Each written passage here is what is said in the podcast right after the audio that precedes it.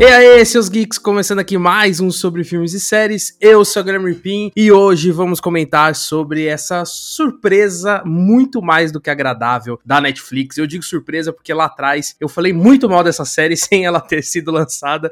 Então venho aqui me desculpar, né, queimar minha língua porque vamos falar de Sandman, né, essa adaptação dos quadrinhos do Neil Gaiman lá dos anos 80 e que foi, como eu comentei, uma grata surpresa. E eu não, não tô sozinho aqui para comentar, eu estou com ele, Marcos Veloso. Vai, Corinthians! ah, não, velho. ah, e com ela também, Priscila Cavalara. Oi, gente, tudo bem? Como vocês estão?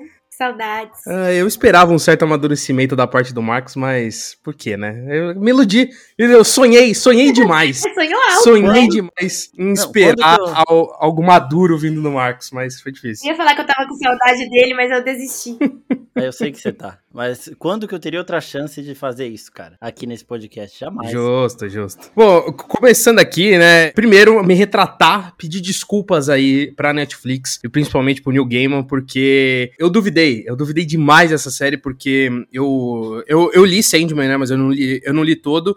Eu li principalmente o, o, o grande primeiro arco que a série adapta. Então eu vi muita coisa ali que eu, eu tinha lido nos quadrinhos. E quando começou a sair as primeiras imagens, eu chamei de novela da Record Record, falei que ia ser uma bosta inacreditável, duvidei muito e, nossa, foi facilmente uma das melhores séries desse ano que eu vi. Não só na questão da adaptação, ser muito fiel aos quadrinhos, mas porque é uma série boa pra cacete, assim. E, e lá no começo eu duvidava principalmente de como eles iam adaptar tudo que o, o Neil Gaiman criou nos quadrinhos, que é uma coisa muito inimaginável, digamos assim, né? É uma coisa que funciona muito pros quadrinhos e que eu achava que trazer pro pro audiovisual ficaria ou muito estranho ou ficaria brega e eles conseguiram fazer com uma delicadeza assim inacreditável. Eu queria saber também essa visão de vocês, se vocês duvidavam também dessa série e, e o que vocês acharam. Olha, Pim, eu acho que o seguinte, é, eu já duvido da sua opinião desde que você falou que Senhor dos Anéis é melhor que Harry Potter. Ela não, não vai esquecer isso nunca. então, assim,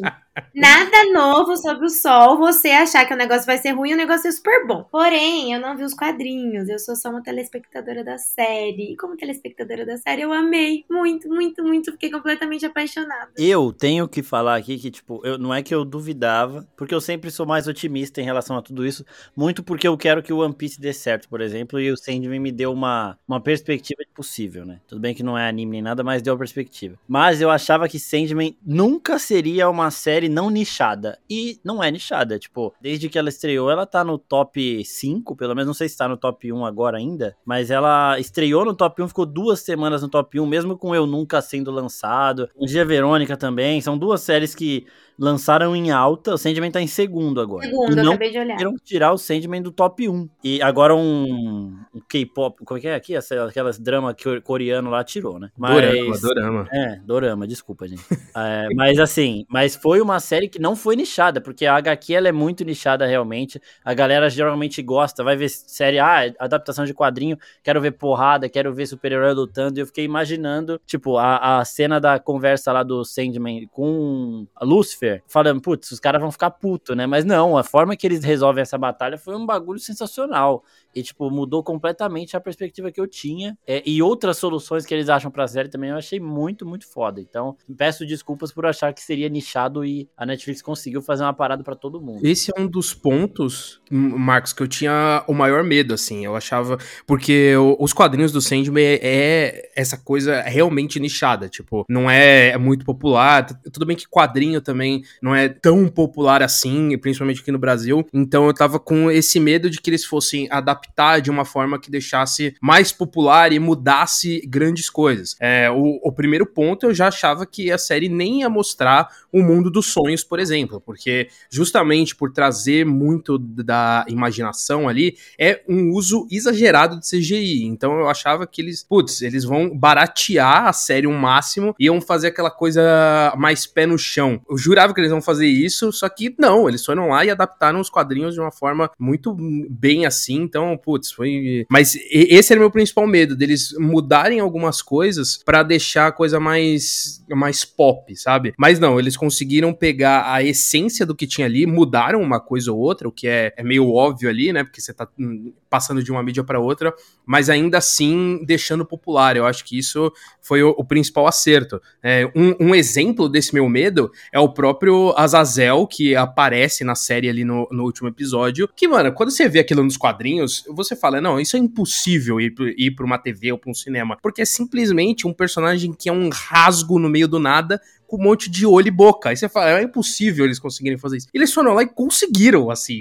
Isso, putz, eu achei inacreditável, de verdade. Lógico, tem outras coisas que eles fazem bem, mas acho que o Azazel ali, ele foi um, é, um, é um exemplo é, grandioso, Gengar, né? assim. Azazel Gengar. É, putz, a Gabi falou a mesma coisa aqui, que parece o Gengar. É, é verdade, é. parece um... É, mas se você, na, nas páginas de Sandman, assim, eles fizeram, eles seguiram muito a risca, assim, né? Tem diversas pistas também de, diversas histórias que eles colocam ali, muito jogado que para quem leu sabe, tipo a história da Nada, né, que é aquela mulher que o, o sonho encontra quando ele tá lá no inferno, né. E isso daí é muito bom também, porque é, é uma coisa que não tira quem não leu os quadrinhos, não vai tirar, tipo, da história, mas quem leu vai ter esse background aí, e quem não leu vai procurar saber também, né. Então, é, além disso, a série também já deixa outras portas abertas para poder voltar. E assim, uma outra coisa que o povo mandou um monte de pergunta, tá, gente? Vocês mandaram as perguntas, a gente vai falar mais pro final do episódio, só para avisar. Em relação a Nada, só para falar basicamente o que que é, ela, tipo, um perpétuo não pode se apaixonar por um humano, né, por um mortal. E é, o, o sonho tinha se apaixonado por ela há uns muitos séculos atrás aí, beleza, eles foram punidos porque ela era rainha e o reino dela inteiro amanheceu destruído e aí ela acho que se mata é, sentindo, porque ela reconhece a culpa, né. Eles sabiam que isso ia acontecer, que ela seria punida, né, que haveria punição e continuaram mesmo assim e aí meio que ela se mata e aí, tipo, ele vai pro inferno inferno para oferecer para ela, é, para ela ser a rainha do sonhar junto com ele. Ela recusa. Ah, não, ela não vai pro inferno, não. Ela, ela, ela morre. Ela, ele oferece antes. É, ele oferece ela para ser a rainha do sonhar, ela recusa e aí ele manda ela pro inferno. Então por isso que ela interrompe ele daquela forma ali na série, pedindo, tipo, salvação e tudo mais. E ele é rancorosinho, né? Então, tipo, a gente vê que ele tem traços aí semelhantes ao da Daenerys, por exemplo, que é de quando você é contestado, você não gosta muito. Você é uma pessoa legal, mas quando te contestam, quando não fazem as coisas do jeito que você quer que elas façam, você bate o pé e, como é um ser super poderoso,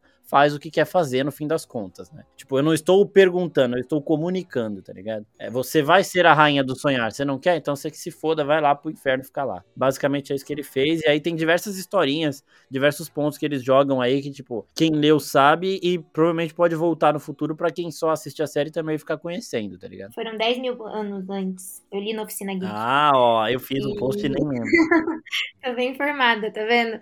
Só que eu não acho que. Ali na série em si, eu acho que teve outro propósito, né? Ela aparecer naquele momento. Ele não passou ali por acaso. Aquele segurança lá do portão do inferno não levou ele ali por acaso. Mas você viu como ele é vingativo? É, então. não perdoa ela. E aí, ela tá no inferno por causa desse rancor dele, na verdade. Ele colocou ela lá, né? É, e diversos outros momentos a gente vê isso acontecendo, tipo, a, é, com a própria. Aquela ajudante dele lá, esqueci o nome. Aquela que chama? foge. Luciene. Não, não, aqui fica, a Luciene mesmo. Que ele fala: não, não se, não se esqueça que você é só bibliotecária. Tipo, quando ela começa a falar, ó, oh, você tá fazendo merda, ele vai nessa, né? Tipo, não, você vai lá pra biblioteca e me deixa aqui que você é só isso. Então, aquela lá também que fala que não quer ser um pesadelo. Que cuida do menininho. Exato muito foda também. E ele vai lá, toda vez que ele é contestado. Quando, no, no episódio, um dos melhores episódios que eu mais gostei, tava até falando com a Priscila outro dia, que foi o do, o do projeto dele, né, com a morte, que é dele ver até quando um humano consegue viver sem implorar pela morte. E esse episódio é muito bom, só que quando o cara fala que ele é carentaço, ele fica puto também, tá ligado? Então o Sandman é mimadinho. É isso que eu queria falar. Não, e tem esse ponto também da adaptação, né, como eles foram muito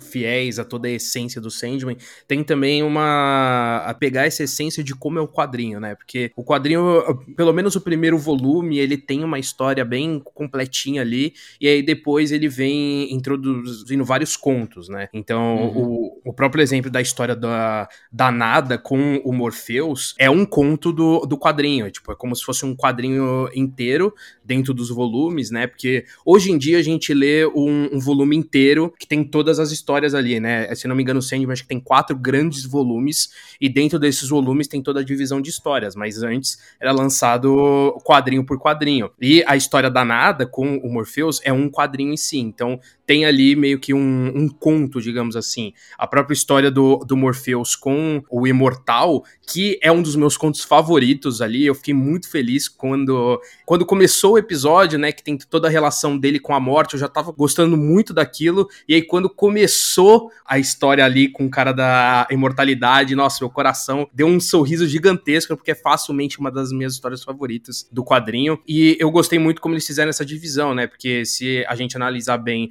os cinco primeiros episódios contam uma história fechada, e a gente tem o sexto, que é um pouco mais separado, e aí do sétimo ao décimo a gente tem uma outra história, só que mantendo toda aquela linha narrativa, né, e mantendo toda aquela essência dos personagens que faz com que seja uma história só, mas fazendo essas divisões, que é também uma, uma característica do quadrinho, então isso eu gostei muito de como eles estruturaram esses episódios, eu acho que foi muito bem escolhido, assim, como eles decidiram contar a história, e é bom porque também vai variando um pouco, né? Porque o próprio Neil Gaiman, ele falou, putz, o episódio 6, né, segundo Neil Gaiman, tem 10 linhas de roteiro que ele não escreveu. O resto é tudo do quadrinho, tipo, é realmente pegado do quadrinho e colocado no, no roteiro. E, e eu fiz esse exercício também. Depois que acabou o episódio, eu peguei o quadrinho pra ver, mano, era absurdo quanto era igual. Tipo, as mesmas falas, os mesmos nomes de personagens secundários, assim, achei, achei isso bem legal. Então, essa, essa estrutura que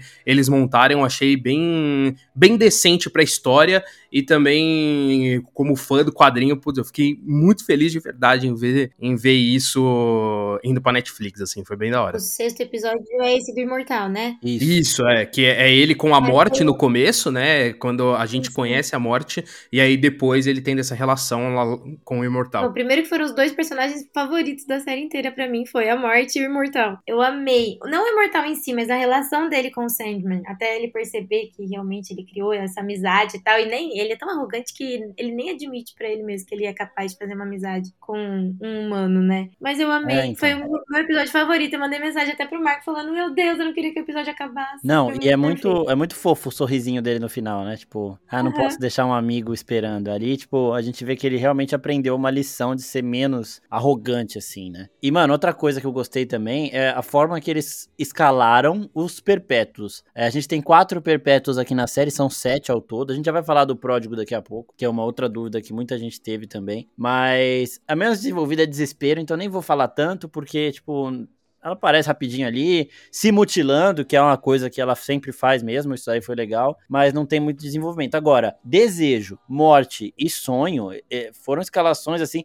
A paz que a morte passa, que é, é uma contradição bem da hora aí, ela é muito foda. E você consegue sentir isso, sabe? Tipo, todas as vezes que ela se aproxima de alguém, é pesado ao mesmo tempo que ela tenta deixar leve, assim, sei lá. E, porra, quando ela fala com o cara lá no parque, o cara fala, mano, a gente, eu queria te ver de novo, ela, a gente vai se ver daqui a pouco. Foi caralho, que bosta, hein, mano? Só que, mano, é, é muito. É legal, tipo, a forma que eles mostram. Que ela é isso, né? A morte, ela é a mais legal dos perpétuos, ela é a que mais se aproxima dos humanos e tudo mais. Ela é a que mais trata eles bem, cuida deles, gosta dos humanos. Tô falando deles, né? Nós. e foi perfeito. Desejo, não vejo de outra forma. Depois que eu vi, é, tipo, foi um. A Mason Alexander Park aqui de parabéns, porque arrebentou, velho. Perfeito. E o sonho, né? Ele também tá, tipo, tem uma pergunta aqui da pessoal falando do sonho, tipo, por que que ele tá emo? Porra, você não leu, né?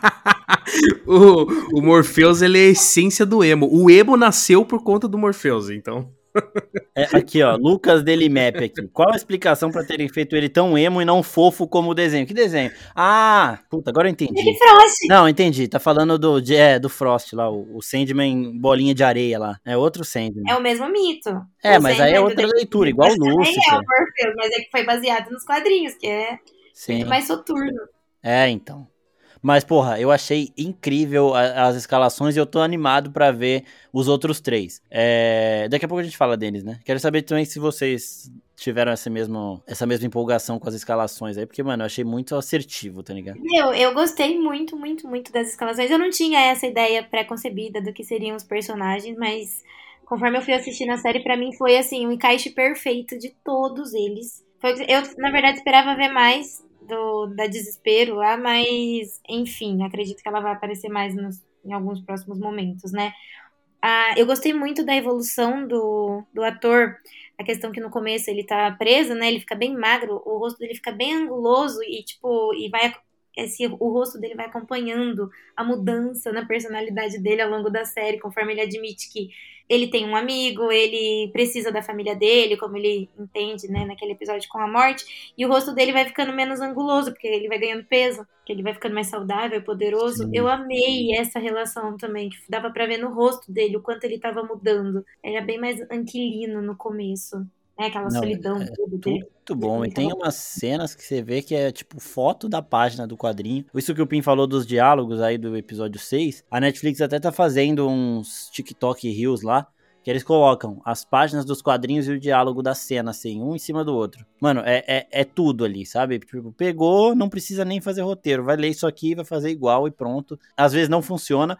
Pra Sandman a gente achava que não funcionaria, mas nossa, que arrebentaram, velho. De parabéns mesmo. E voltando no elenco, né? Esse ponto aí que, que, que você comentou da, da escalação, eu, eu tava já empolgado desde do começo, assim, né? Porque eu já tinha essa visão de como seriam os personagens, então ver o, eles ganhando forma ali foi algo lindo de ver, só que, como eu comentei, né? Existia esse medo de como eles iriam adaptar essa história, então eu tava com um pouquinho dessa aflição assim, é, de, de, como eles construiriam o Morpheus, né? Porque no quadrinho ele é o que a gente vê na série, ele é, ele é bem arrogante, ele é o cara que, tipo, ele é, é entre aspas, um justo ali, né? Tipo assim, ah, você tem que se ferrar, você vai se ferrar. Só que ele também é babaca. Eu não sabia de como a Netflix ia, ia trabalhar esse personagem, por ele ser o, o protagonista, é mais difícil de você construir um protagonista escroto igual o Morpheus, assim, né? Porque ele não é uma pessoa, digamos, boa, assim, né? Ele não é bonzinho. Mas ainda assim, eles conseguiram trazer toda essa, essa energia que ele tem dos quadrinhos pra série de uma forma, assim, inacreditável de verdade, assim. Eu tava realmente suspeitando e o, o Tom Sturridge né, que faz o Morpheus, ele é incrível, assim. Eu não, eu, eu não tinha visto outra coisa dele, assim, então ali foi minha primeira relação com ele, eu achei é, incrível. A própria, a própria Lucifer aqui, a representação dela também é uma coisa bonita e simbólica, né, porque o... Não da massa. É, então, exato.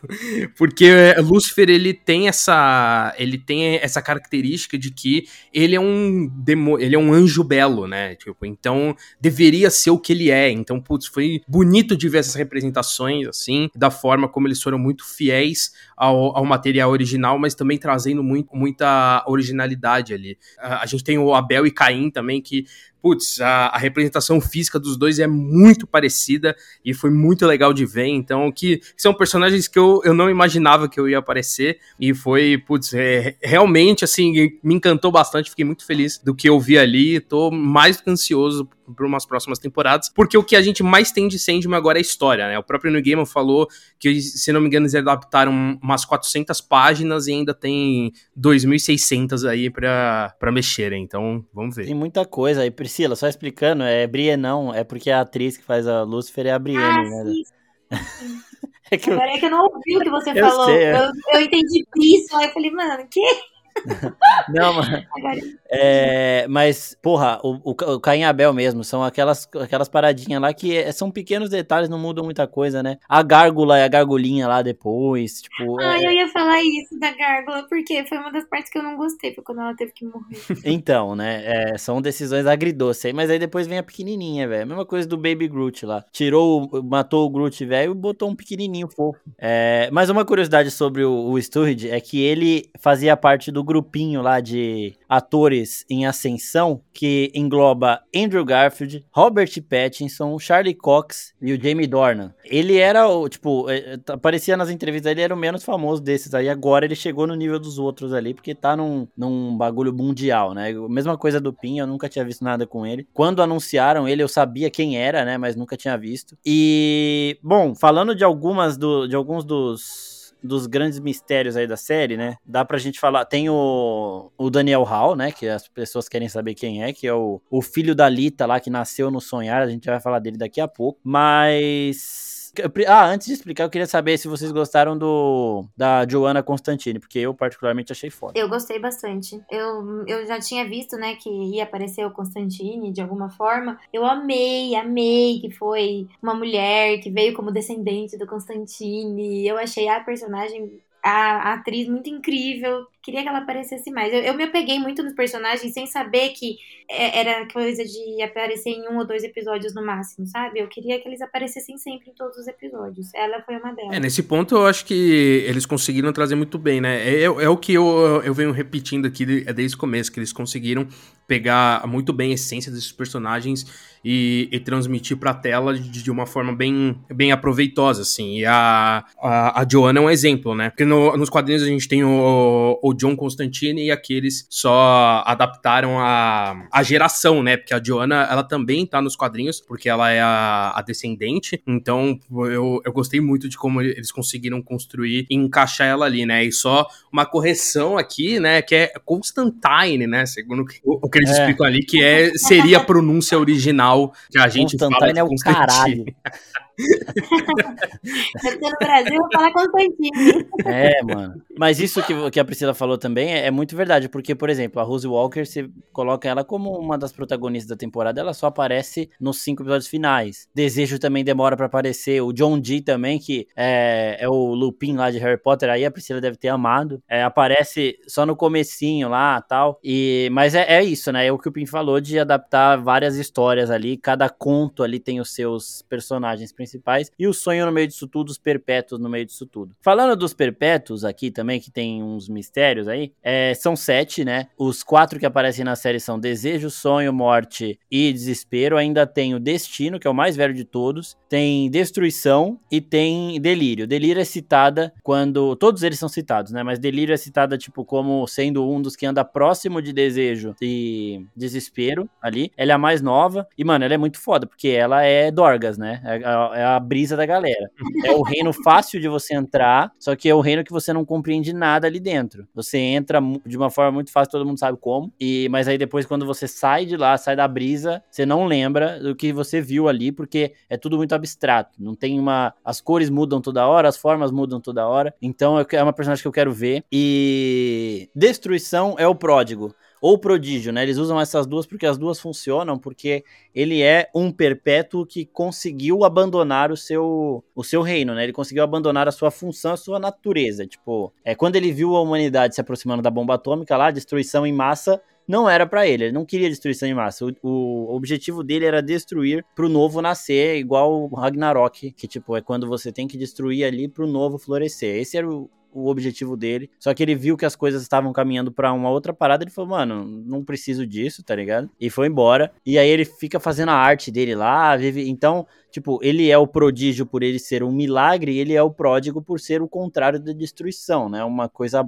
positiva, boa e tudo mais. E aí quem tá atrás dele é a Delírio, que é a mais novinha, que é a que anda grudada com ele, porque deu para perceber que tem as duplinhas aí, né? São sete irmãos. É, Sonho anda com a morte, Desejo anda mais perto do desespero, porque elas são gêmeas, inclusive, uhum. e Delírio anda mais com a destruição e o o Destino, que é o mais velho, ele é sozinho, né? Tipo, ele, ele é na dele ali. Mas essa é a relação da família. Eu acho que os outros três vão acabar aparecendo na segunda temporada. Inclusive, tem gente perguntando de segunda temporada confirmada. Ainda não foi confirmada, mas já estão trabalhando no roteiro, então vai acontecer. A Netflix não, vai, não deixaria de renovar uma série que ficou é, duas semanas no top 1 do mundo, né? Então, vai rolar. Gente, eu só queria falar que para mim, é, eu não sei se aconteceu com vocês, mas em vários momentos da série eu tinha que pausar. Primeiro que eu assisti a série prestando muita atenção. Essa precisa. E segundo que eu tinha que pausar para entender, sabe? para compreender o que eu tava vendo nessa questão de conceitos. Por exemplo, essa parte que a, a destruição é gêmea do... irmã gêmea do desejo. Quando você para e pensa, gente, olha, compreendam isso. Vocês Exato. entendem a grandiosidade disso? É muito bizarro, porque não só tá, tá bom, não são só dois irmãos gêmeos. Olha como as coisas andam lado a lado quando você para pra pensar em tudo. Uma coisa que faz, puff, sabe, na cabeça.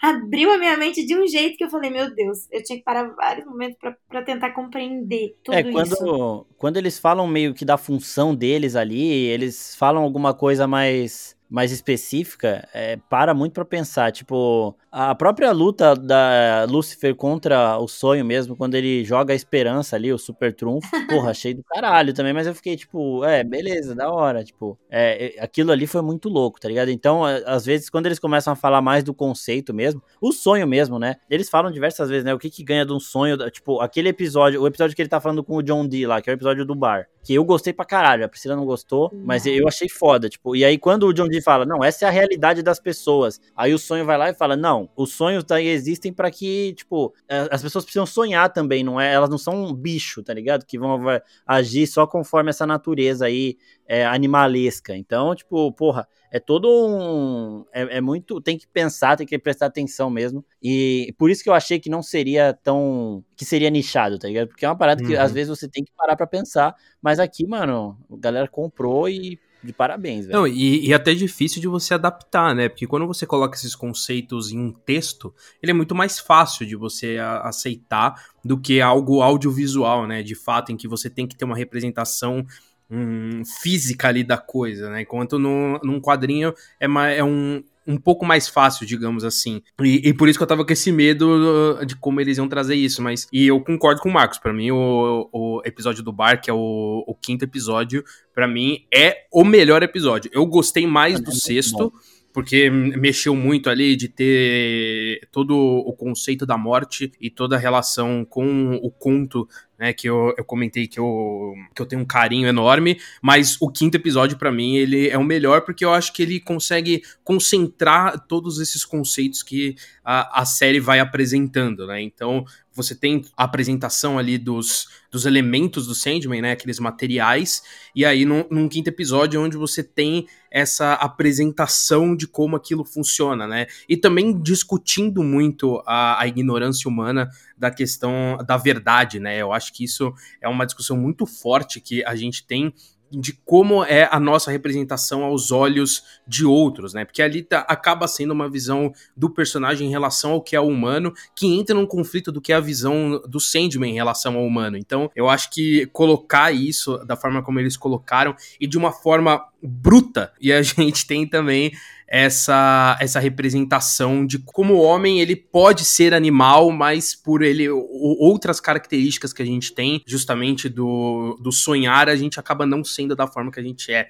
E, a, puta, aquilo é muito. Eu, eu achei um episódio muito forte, mas também muito reflexivo, assim. Eu achei. Por isso que eu acho para mim é o, é o melhor episódio ali disparado. Nossa, foi, pra mim foi o pior episódio. Eu achei muito, muito chato. Mas não me entendam mal. Eu entendi o conceito. Só que eu acho que tudo aquilo de um episódio inteiro poderia ter passado em 15 minutos. Não, não precisava não de um episódio inteiro para aquilo.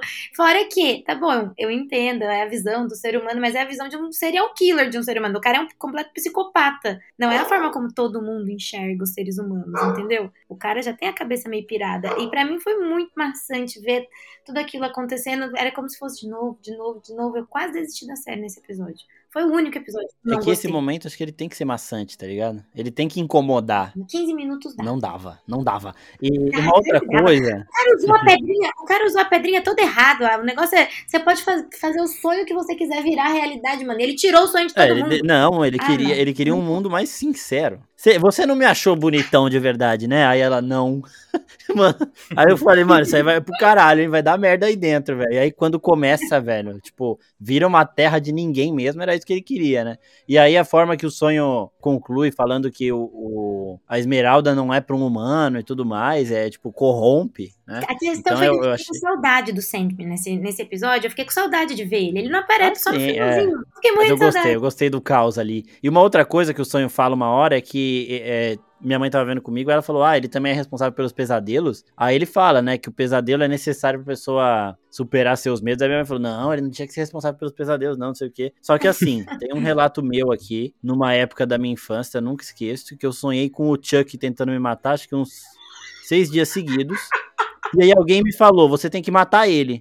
Aí eu matei ele e nunca mais tive medo do, do Chuck, velho. Então, eu superei aí o medo do meu sonho, tá ligado? Eu assisti jogador Eu joguei ele número da um. janela do carro. Eu joguei, eu joguei ele da janela do carro. Eu assisti jogador número 1 um essa semana e tem exatamente essa cena. Eu te imaginei fazendo isso com o Chuck pequenininho tentando te matar. Mano, era foda, porque era qualquer sonho que eu tava, o Chuck ia dar um jeito de aparecer. Aí dessa vez, mano, falaram que eu tinha que matar ele, ele apareceu no carro, eu joguei ele pra fora da janela, assim, e aí ele morreu. É. Uma outra. O que, que eu ia falar? Eu ia falar do. Ah, convenção de cereais, eu ri alto, velho. Falei, nossa, vai tomar no cu.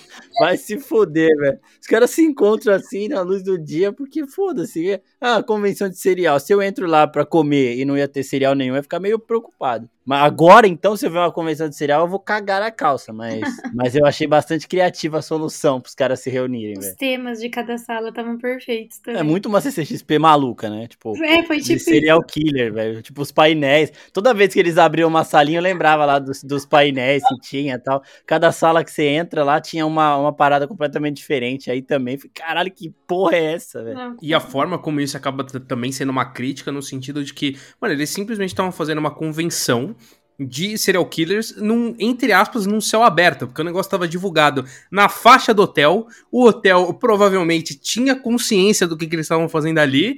E é isso, vamos concentrar um monte de assassino procurado pelo país num único lugar, é onde eles vão se amar ali, se adorar. Putz, eu achei isso. Eu achei isso muito foda, que é, é uma sacada que o, o Neil Gaiman ele tem na, nas suas obras, assim, de ser bem crítico ao americano, assim. Então, putz, aquilo foi.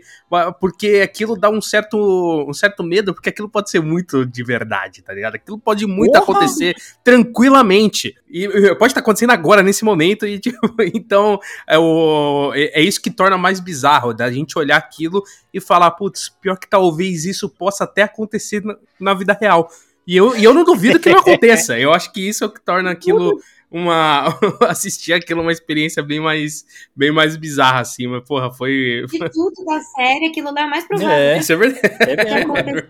Ô, e a, a cena lá que eles pegam o cara infiltrado é muito foda, velho. Que o Corinthians fala lá o que cada um faz, né? É muito foda, velho. Pô, mas aí foi a gente- juvenil, maluco. O maluco foi Foi, juvenil.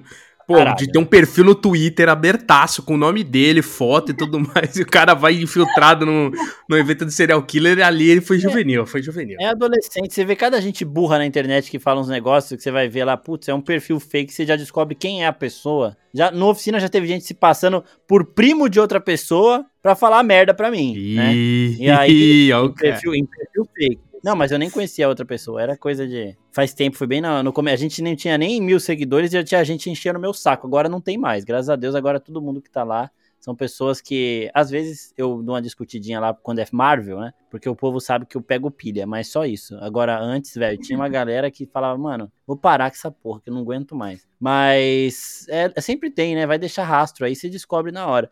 Mas, uma outra coisa que eu achei muito foda foi o terceiro dos sonhos que fugiu lá, que era o, O Gilbert. Verde, como é é? Ai, Campo. o verde. É, mas como que ele chama? Violino, não sei o verde do violino. É, mano, achei do caralho, achei muito foda. Achei foda quando ele se revela, porque eu não tinha imaginado isso. Eu não sei se eu sou moscão. Não, eu se também não. Eu, também, eu, eu, eu suspeitava, mas eu não. Tipo, eu suspeitei no último episódio também, né? Vai, eu vou falar que eu suspeitava, mas É. foi no último episódio eu falei, hum, talvez seja ele. Porra, achei, eu achei, eu achei do caralho. E a, a relação deles com o sonho mesmo, tipo, é, é muito é muito da hora. E agora a gente entra também na Rose Walker, né? Porque ela é um vórtice, né? Pessoal tava perguntando aqui, é, Sam e Iago, por que eu desejo, por que desejo queria que o vórtice surgisse quando o sonho estivesse presente? Porque vórtice, ele é isso que eles explicam até bem, né, na, na série aí, eles quebram, ele quebra, o vórtice é um- uma entidade que nasce uma vez, não a cada dimensão, a cada século, não, a cada, sei lá, 15, 10 gerações aí, tá ligado? É muito raro. E desejo queria isso porque o vórtice é que pode matar o sonho, porque ele quebra a barreira dos sonhos e tudo mais e arrebenta com o reino do sonho. E como o, o sonho tinha sido preso, na época que o Vórtice nasceu, é, o Vórtice morreria antes de poder entrar em ação, porque o Vórtice ainda era criança, não tinha, não conhecia os seus poderes e não estava sonhando. Tava no sono eterno lá que muitas pessoas caíram quando o Morfeu saiu do seu reino, né? Então, para não perder essa oportunidade, desejo com toda a sua escrotidão foi lá estuprar a mulher, fez no sonho, sei lá, mas é estupro, né? Aí que entra a parada, porque nasce Rose Walker, beleza. Gerações depois, né? Porque Rose Walker aparentemente é, é, é bisneta da mulher lá, da, da Unit, né? Que foi estuprada pela Desejo aí. É, nasceu a Rose, gerações depois, e os perpétuos não podem tirar, matar um humano. A morte só vem recolher, né? Ela não mata, ela só vem e recolhe. Uhum. Eles não podem matar um humano. O único humano que um perpétuo tem permissão para matar é o vórtice. O sonho tem permissão para matar o vórtice e é o dever dele, se o vórtice sai do controle, matar. Só que uma das regras principais dos perpétuos é que eles não podem matar um parente. E no momento que desejo se envolve geneticamente com um descendente da Rose, Rose só nasceu por causa disso, ela é um parente. Tanto que o, o sonho fala, né? Você é uma perpétua e tal, não sei o que, você é filha dos perpétuos e tudo mais. É, só que se o sonho mata sem saber, que é o que ele ia fazer, ele tá fudido, entendeu? E aí desejo conseguiria o que sempre quis. E aí é, a hora que o sonho confronta também é muito foda. Ele fala, mano, você fez isso sabendo que eu ia me fuder, mas não porque. Aí que a gente percebe, pô, mas por que, que é tão malvado assim? Porque é a personificação, não é malvado, tá ligado? É, é, só, é só desejo. É desejo de ver o circo pegar fogo. É desejo de, de ter atenção. É desejo, desejo. Então, é exatamente o próprio conceito. Todos ali são isso. E quando a gente começa a olhar por esse lado também, fica mais da hora, tipo, mais fácil de ver, tá ligado? Então, por isso que Desejo queria que o Vórtice tivesse acordado com o sonho libertado aí para ver o circo pegar fogo, basicamente. Se ele matar, ele vai tomar bronca, não pode, e se ele não matar, ele vai se fuder, porque tem que matar. E entra também no próprio conceito do desespero, né? Porque sem sonho a gente entra em desespero. Então é muito disso também, que é, é muito esse. Vai parecer um trocadilho, mas é isso. É, é muito mais um desejo do, dos dois ali, né? Tanto do desejo quanto do desespero de conseguir ter essa, esse poder maior, né? Porque que o sonho, entre aspas, meio que atrapalha. Então, putz, é, é, é uma história fantástica, assim, mano. É muito foda, muito foda mesmo. É, ela fala que ela conheceu, né, nos sonhos dela, um homem e se apaixonou por ele de olhos dourados, por isso que o Sandman sabia Sim. que era o desejo. No finalzinho, a, a Lila. Laila. Laila, Laita, é, né? ela tem relação sexual com o namorado dela morto no sonho e aparece grávida no mundo real, Sim. no mundo acordado. Se a avó da Rose ela engravidou no sonho e por um cara pelo qual ela se apaixonou, não foi isso. É, então, pensando Ou ele nisso, ela. Pensando... Ele precisou estuprar ela no, na, no mundo acordado para ela engravidar. Por que, que o outro conseguiu engravidar a outra é só mesmo. no sonho? Por esse lado, talvez não tenha, né? Tenha conquistado ela no sonho. Mas eles falam na série que foi um estupro. É. É, é, só que. É porque eu acho que ali são conceitos diferentes no sentido de que a, a Lita ela só consegue ter a criança porque a Rose ela já é o vórtice. E o vórtice é. ele junta o mundo dos sonhos com a vida real. Então, se a Lita sonha que ela estava grávida, ele na vida real ela vai ter uma criança. No caso da, da Unity, né? É, era uma época em que ela só dormia, então, que ela ainda tava com a doença lá do. E apareceu grávida. Do Sandman, e ela apareceu grávida. Então, me, ela sonhou que ela teve a relação, mas ela ficou grávida na vida real de fato, sem ser um sonho. Mas então, ele, teve é. que ter uma, ele teve que ter relação Exato. na vida real. Mano, a, a, hora que a Lita, inclusive, aparece grávida, eu falei, caralho, agora fodeu. Agora. E aí. A gente tem, a gente chega também em um dos maiores mistérios aí, né? Porque o bebê da Lita acaba sem nome, né? E aí eles até falam legal, né? Ah, se você não tem nome, você não pode tomar bronca, tal, não sei o quê. Quem dá o nome do bebê é o sonho. Ele vai, é, ele encontra a Lita de novo, né? Ele já falou, esse bebê foi gerado no sonhar, então ele é meu, né? E ele dá o nome de Daniel Hall. Daniel Hall foi um dos cinco personagens de Sandman mais pesquisados desde que a série foi lançada, porque tem todo esse, esse mistério em volta dele. Né? E o que acontece com Daniel Hall? É, ele nasce, beleza, com o nome que o Morpheus deu para ele, e o Morpheus, não vou falar aqui o como acontece, mas o Morpheus acaba morrendo. Consequências do cargo aí do sonho, ele é um perpétuo. O único perpétuo que tinha morrido até então era o desespero morreu e reencarnou um outro um outro ser com a mesma é, com o mesmo conceito, com os mesmos poderes semelhantes, mas era um outro ser. Não é que ele vai reencarnar de novo. Foi outra pessoa. E aqui, Daniel Hall é quem assume o sonhar. E aí, tipo, ele abandona o nome de Morpheus, ele só quer ser chamado de sonho. Então, é, o Daniel Hall já ter nascido aqui já é um indicativo de que isso pode vir a ser adaptado no final toda essa história de como o Morpheus morre e tudo mais. Não vou ficar dando spoiler de quadrinho, porque aqui a gente dá spoiler de só da série mesmo, porque o pessoal que tá ouvindo já, já assistiu, mas não precisa ter lido, né? dar spoiler da segunda temporada não, da série. Não, não sei se vai ser a segunda temporada isso, porque eu não sei nem se eles vão adaptar isso, vão matar o sonho, assim, acho que não. Acho que não vai chegar a esse ponto. E eu acho que eles podem até encontrar outras, outros caminhos pro Daniel Hall aí, porque é um personagem muito interessante, né? Foi gerado no sonho, tem toda essa relação com o Morpheus aí, então também seria bem, bem foda de ser explorado. Pode ir para as perguntas, não? Pode, pode. É, o Claudson aqui só fala, é um comentário. Espero que a morte tenha mais cenas na próxima temporada. Gostei dela. O Correia Contador pergunta aqui: segunda temporada confirmada? Não está oficialmente confirmada, mas a Netflix está esperando um pouquinho, porque a série ainda está no topo. Quando a série cair um pouco, eles vão lá e confirmam a segunda temporada e a série volta um pouquinho pro topo. É, loser HM, não, não, não põe esses, esses user aí de loser, não, gente. Tem mais, é, mais alegria nos, nos nos arroba que vocês escolhem, acha que vão introduzir o destino para fazer algum gancho para as futuras temporadas? Com certeza vão. Eu não sei, eu, se, se você fala um dos perpétuos não vai chegar na próxima temporada ainda, eu falaria do destino. Acho que os outros dois, Destruição e Delírio, já chegam agora. Concordo. Tô ansioso para ver essa escalação aí. E Destino vai chegar eventualmente. Não, não arriscaria 100%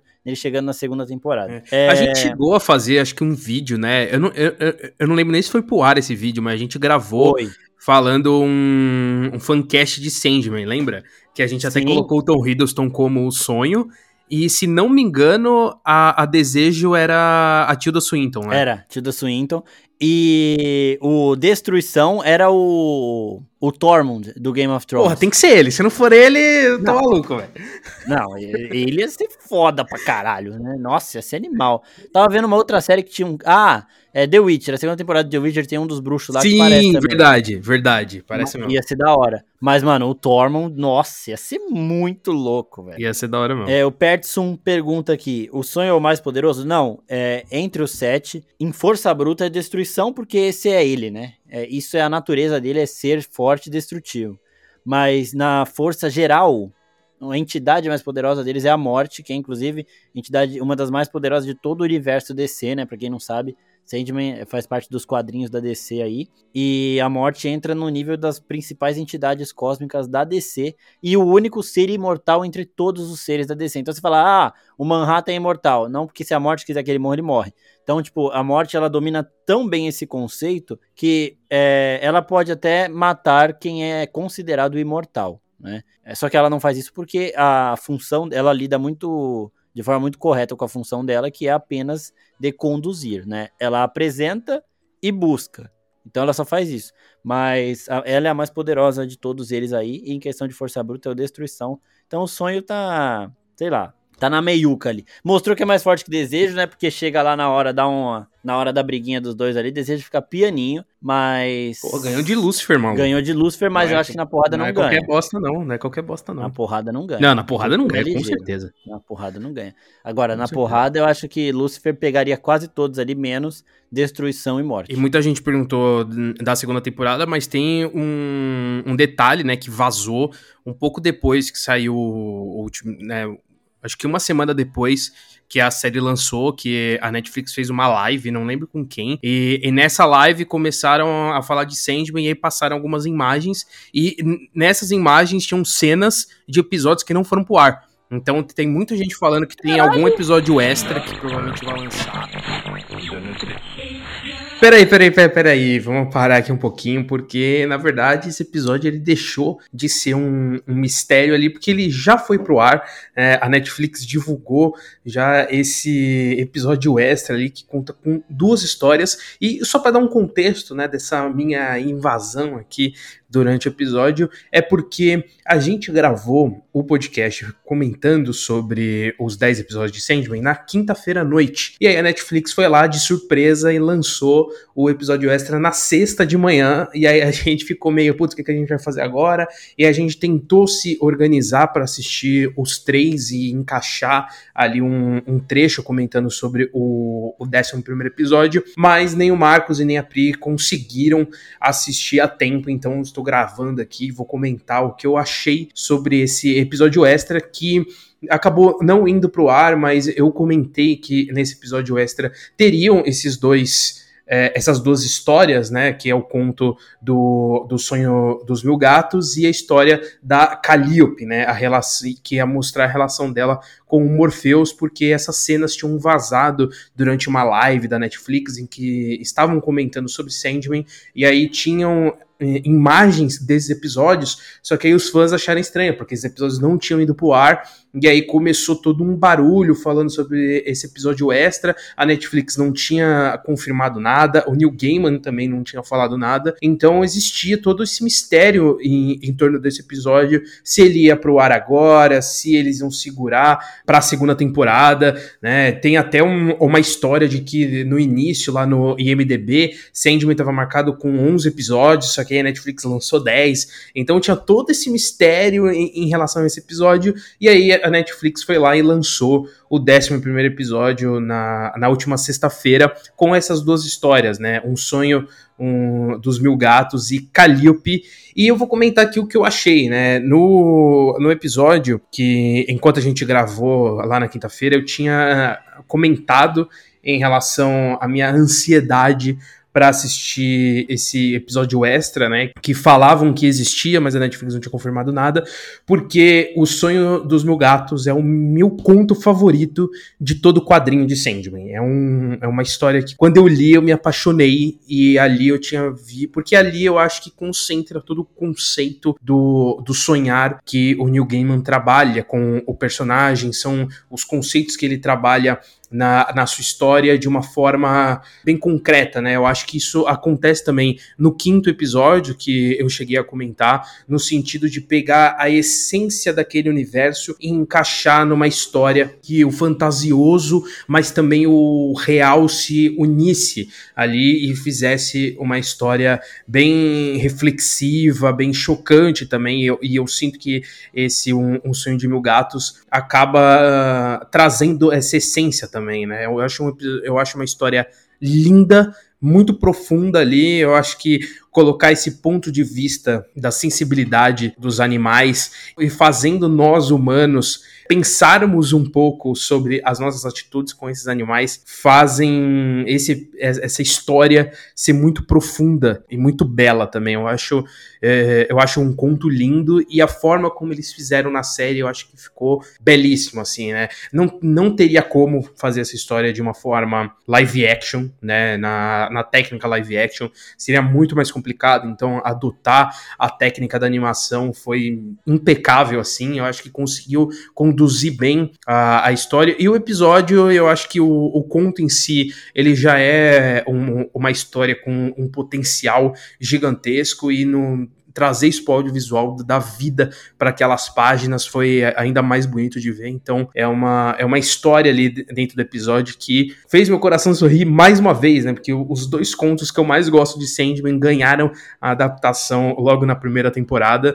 Então, fiquei bastante feliz em ver. E aí, a segunda história, a gente vê ali a, a Calliope, né, que é uma das musas, que também é um episódio que brinca com essa coisa crítica em relação ao ser humano, é no sentido até do, do egoísmo, eu acho que é o principal ponto desse episódio que acaba sendo muito bem trazido ali de uma forma, né, na, na, adaptação, a crítica eu acho que ela é muito bem definida ali, e aquilo que eu tinha comentado anteriormente, do que o, o Neil Gaiman gosta de fazer essas críticas e, e de apontar o, o dedo para a ferida mesmo em relação ao ser humano em si. Né? Eu acho que o episódio 5, ele traz isso de uma forma bem extrema, os outros episódios também, né, a, a própria, a, a própria convenção ali do, do serial killers brinca muito com isso e coloca esse holofote nessa crítica que o New Gaiman quer fazer. Né? Então você vê muito desses pontos humanos nos episódios que, de um lado, você tem toda a delicadeza, toda a beleza da humanidade, mas também você tem o seu lado podre, né? E, e esses dois episódios, é, esses dois contos, na verdade, trabalham muito bem isso, né? No caso do Sonho dos Mil Gatos, você tem toda a, a questão de como o ser humano trata os animais, sendo que ali na história, é isso que eu acho mais bonito dela, é que os animais também têm um ponto de vista de que, para eles, na história, eles eram superiores e hoje eles são in inferiores, né? Que a gente tem um pouco disso também, e acaba sendo a elevação da, do conceito do sonho, né, do, do imaginário. E no, no episódio, no, no conto da Calliope é a mesma coisa, né, você tem ali todo um ponto de vista de um escritor frustrado que precisa de uma história para continuar sendo famoso, né, para continuar trabalhando com o que ele quer, e aí ele vai lá e ele explora uma deusa porque aparentemente ela deve servir a ele, né? Eu acho que esse é um ponto também, uma cutucada, não só na questão humana, mas também na questão religiosa da coisa, que acaba enriquecendo muito esse universo, enriquecendo muito esses personagens e o universo em si. Porém, eu acho que esse conto da Calliope ele traz um ponto que episódios passados de Sandman também fazem, que eu acabei não, não comentando anteriormente, que eu sinto que algumas coisas acabam acontecendo muito rápido. E eu senti falta de um tempo, sabe? Tempo de, de tela mesmo para as coisas acontecerem de uma forma um pouco mais natural. Principalmente nos quatro primeiros episódios da série, eu sinto que tem coisas que vão acontecendo uma atrás da outra e é muito mais rápido. E eu, e eu senti falta de algo mais contemplativo. Eu acho que por ter muita informação, eu sinto que a série ela poderia ter dado certas pausas para fazer a gente pensar, para fazer a gente refletir sobre aquilo. Lógico, a característica do streaming ela dá uma liberdade para a gente assistir os episódios a hora que a gente quiser tudo mais, mas ainda assim eu acho que como linguagem acaba atrapalhando um pouco, porque eu entendo a, a, estratégia, porque você precisa deixar esses episódios um pouco mais dinâmicos, porque, como a gente comentou, Sandman já é algo bem nichado e já se esperava que fosse colocado algo um pouco mais, mais popular, para o público conseguir embarcar naquele universo, naquela história. Então, esse dinamismo nos episódios faz todo sentido. Porém, eu particularmente senti muita falta do contemplativo em alguns momentos, e tem situações que acabam se resolvendo muito rápido ou se explicando muito rápido. E eu sinto que nesse conto da Calliope acontece isso quando a gente tem a cena em que o, o, o Sandman ele enfrenta o escritor e ele coloca aquela maldição para ele, onde ao invés dele não ter ter mais nenhuma ideia, ele vai ter ideias toda hora. E isso, se você parar para pensar e entender, é um puta de um sofrimento, porque é aquele momento em que você não consegue refletir sobre as coisas, né? Vem tanta coisa na sua cabeça que você não consegue desenvolver ou refletir sobre nenhuma.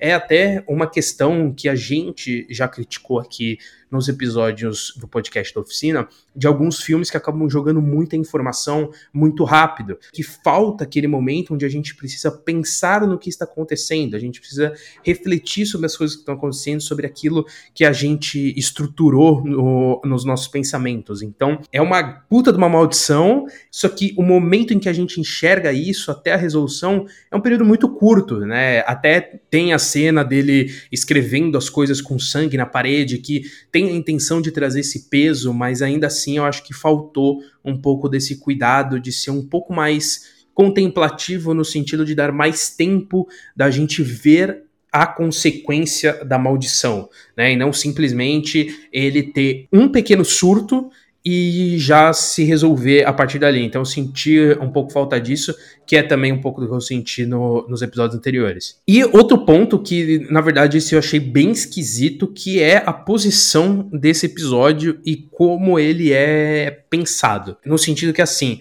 pareceu que esse episódio ele deveria estar no meio da série, né? Porque se você analisar o, os contos em si, o do sonho de, de Mil Gatos nem tanto, mas o da Calliope a gente sabe ah, na posição da história em que ele tá, né? Porque no começo do conto o Morpheus ainda tá preso, né? Só que aí no final do conto ele já tá solto, né? Que a história se passa é, entre 2018 e 2022. Então eu sinto que esse episódio ele deveria estar ali no meio, né? Entre mais ou menos o episódio 5 e o 6 mas parece que a Netflix quis tirar esse episódio e só soltou é, agora porque acabou vazando, né? Eu acho que estrategicamente falando, ele não é bem posicionado, porque o episódio 5 e, e o 6, eles contam uma história única, né? Fechadinha, com começo, meio e fim. Porém, os dois episódios têm um contexto que conversa com os episódios anteriores. Então, no episódio, no, no final do episódio 4, a gente tem o personagem do John Dee pegando a, a pedra. Então, no episódio 5, você tem ele usando a pedra. E aí, no final do, do episódio 5, você mostra o, o Morpheus tendo uma relação mais próxima com os humanos no mundo externo, digamos assim, e no episódio 6 você tem toda a conversa dele com a morte no mundo externo. Então é, faz todo sentido, né? E a junção dos dois contos no episódio 6, porque a história do Morpheus com a morte nos quadrinhos é um conto, e a história do Morpheus com o, o Imortal lá, né, daquela historinha do, dos 100 anos, de, né, do, do encontro a cada 100 anos, é um outro conto dos quadrinhos. E nos quadrinhos em si, esses contos eles estão em posicionamentos completamente diferentes. Então, o, a história da morte ela tá num volume, o do imortal tá em outro, então é bem distante uma da outra, só que no episódio fez todo um sentido, porque ele começa falando do conceito de morte e aí ele já encaixa uma história que fala sobre o conceito de imortalidade. Então, as coisas se encaixam. Agora, esses dois, né, o dos gatos e da Calliope, eu sinto que eles estão muito fora do tom ali, eles estão fora fora do, do contexto que a gente estava vendo até agora. Tudo bem, ele tem o mesmo conceito no, sentido de ser aquela coisa mais imaginativa e que envolve o sonho, que tem a, a, participação do Morpheus, mas ainda assim eu sinto que é um episódio muito muito distante da proposta anterior, né? Então por isso que me passa a sensação de que a Netflix tinha tirado estrategicamente esse episódio dentre o, os 10 e só soltou agora porque vazou, né? Na minha cabeça eles não iam soltar isso agora, possivelmente bem mais lá na frente, ou talvez como um primeiro episódio da segunda temporada, mas eu não via esse episódio se encaixando aqui. Então, nesse ponto, eu achei que foi uma estratégia um pouco um pouco ousada demais, né? Foi legal porque deu um, um intervalo quando o Sandman estava começando a não ser citado mais, né? Até porque estreou She-Hulk, estreou House of Dragons, então tinha tudo para Sandman cair meio que no, no esquecimento, né? E aí esse episódio extra ele deu um gás a mais. Então, não sei se foi uma estratégia pensada desde o começo, ou se eles aproveitaram o, o, vazamento, mas ainda assim, foi um episódio que eu gostei muito por trazer dois contos muito bons e histórias muito profundas que discutem também a, a ignorância humana né, no, em, em, sentidos diferentes, isso que é o mais legal, mas pensando na estratégia ali, né, pensando como a, a, série como um todo, eu achei um pouco fora, fora demais da caixa, sabe? É, eu até tinha, eu tinha comentado, putz, a, o Sandman tem essa liberdade de que ele tem vários contos usando os personagens como fio condutor. Mas eu acho que esse episódio, ele em si, acabou ficando muito fora, muito jogado, né? Mas como eu comentei, por ter tido esse intervalo, a gente não sente tanto essa diferença e são histórias muito boas, né? Então não teria como chegar aqui e falar falar que é ruim, porque realmente foi muito bem contada, muito bem desenvolvida. São, são histórias fantásticas, assim, que elevam todo esse universo. Então é isso, pessoal. Comentamos aqui sobre essa primeira temporada de Sandman, né? Com os principais elementos ali. E principalmente falando sobre a questão da adaptação, né, desse universo do Gaiman, que é riquíssimo, inclusive se você nunca li, leu Neil Gaiman, leia, porque o cara é maravilhoso, não só Sandman, ele escreveu Coraline também, então assim, é um cara inacreditável de bom, é, é, é, maravilhoso. Tem também outras duas séries adaptadas de obra dele, né? A gente tem Deuses Americanos da Amazon, a gente tem God Homens também, que é da Amazon, então, putz, é um, uma chuva de New Gaiman, isso é maravilhoso, esse cara é incrível. Então aqui é, teve a gente comentando sobre esses detalhes de Sandman e semana que vem a gente volta para falar sobre outro filme ou sobre outra série e trazendo um detalhe aqui de como vai funcionar a partir das próximas semanas, né, pessoal? Como tem a estreia de House of Dragons chegando aí é, na HBO, a gente vai fazer um podcast semanal sobre House of Dragons. Então, a cada episódio de House of Dragons vai ter também um episódio do podcast do Oficina. Aí você me pergunta, mas como que vai funcionar com o Nexus 1? O Nexus 1 vai continuar, só que não vai ser semanal. A gente vai continuar com o Nexus Room, só que agora com episódios quinzenais. Então, a gente lançou recentemente sobre o primeiro episódio da She-Hulk. Aí na semana que vem a gente não vai ter Nexus Room. E aí na próxima a gente volta falando sobre o episódio 2 e 3. E aí a gente vai assim até o, o último episódio, tá? Então vamos lá pra, pra listinha aqui. A gente vai ter isso organizado no Insta, mas só explicando aqui para vocês sobre filmes e séries toda segunda-feira, normal. Aí a gente vai ter o podcast de House of Dragons toda quarta, o Nexus Room toda sexta ou sábado, comentando sobre She-Hulk e com esses intervalos ali de, de 15 dias. E aí, quando estrear Endor, aí a gente, a gente fala mais pra frente, mas por enquanto a gente fica com essa agenda aqui do podcast. Então, para você não perder nenhum episódio, se inscreve no feed do seu agregador, seja no Spotify, no Apple Podcasts, no Google Podcasts. Segue a gente para não perder nenhum episódio, porque vem muita coisa por aí. E até semana que vem que a gente tá de volta aqui falando sobre outro filme ou sobre outra série. É, então, um beijão para vocês aí e até a próxima. Valeu. Beijo, gente. Tchau. Beijo, gente. Tchau. Obrigada.